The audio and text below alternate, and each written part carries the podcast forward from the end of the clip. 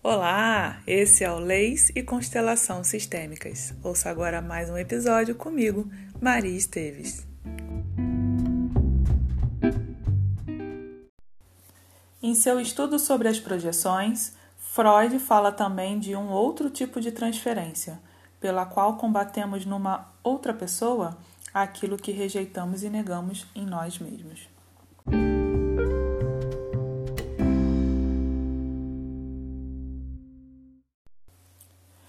Bert fala aqui sobre como nós internalizamos o que rejeitamos, ou seja, tudo que excluímos, como isso repetidamente volta à nossa vida, mediante o mecanismo de projeção. Ou seja, enquanto a gente não vê, não olha, isso reaparece na nossa vida das mais diversas formas. Muitos conflitos se iniciam, conforme ensina a teoria do Marshall Rosenberg, a comunicação não violenta, quando em nossa fala julgamos o outro. É importante ter uma fala menos julgadora, trazer para nós mesmos a responsabilidade do que nós percebemos dos fatos e como nos sentimos com as situações.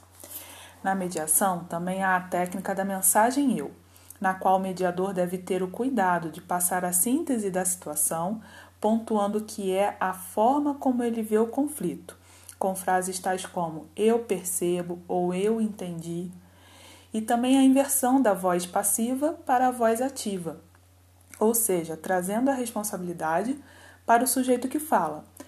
É como a diferença entre dizer ela é feia ou dizer eu não me sinto atraído pela aparência dela. Quando eu digo que eu não me sinto atraída, eu estou trazendo a responsabilidade para mim no sentido de dizer que, para os meus padrões, eu não me sinto atraída diferente de julgar a aparência da pessoa, quase que numa condenação, porque dizer que uma pessoa é também é diferente de dizer que ela está. Ou seja, eu não só julgo como a pessoa se apresenta ali no momento, mas eu também sentencio perpetuamente aquela impressão que eu tive. Enquanto isso, Outra pessoa terá uma percepção totalmente diferente, o que demonstra que há uma diferença entre o que se vê e o que realmente é. Penso que há um filtro entre essas duas realidades, formado por todo o nosso arcabouço de crenças e experiências, que quando eu digo o que o outro é, eu desisto da oportunidade de verificar o quanto esse meu filtro atrapalha a minha percepção que pode nos ajudar nesse processo de ampliação do que se percebe é analisar na nossa fala quanto a gente fala atribuindo responsabilidade ao outro e o quanto nós conseguimos perceber isso e trazer a responsabilidade para nós mesmos. Esse seria um primeiro passo para começarmos um trabalho interno de verificar o que nós gostamos e o que nós rejeitamos no outro, pois há um conteúdo meu que me faz gostar ou não gostar de algo.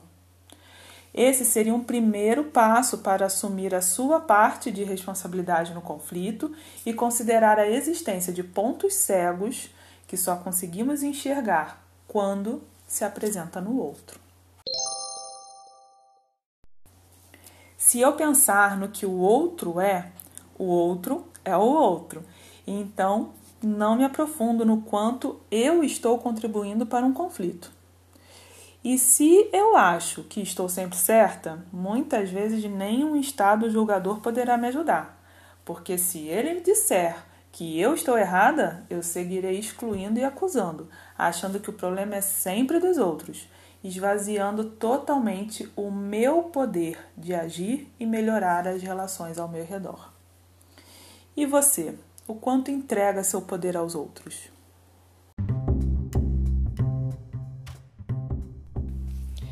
Essa é a nossa reflexão para hoje. Espero que você tenha um ótimo dia.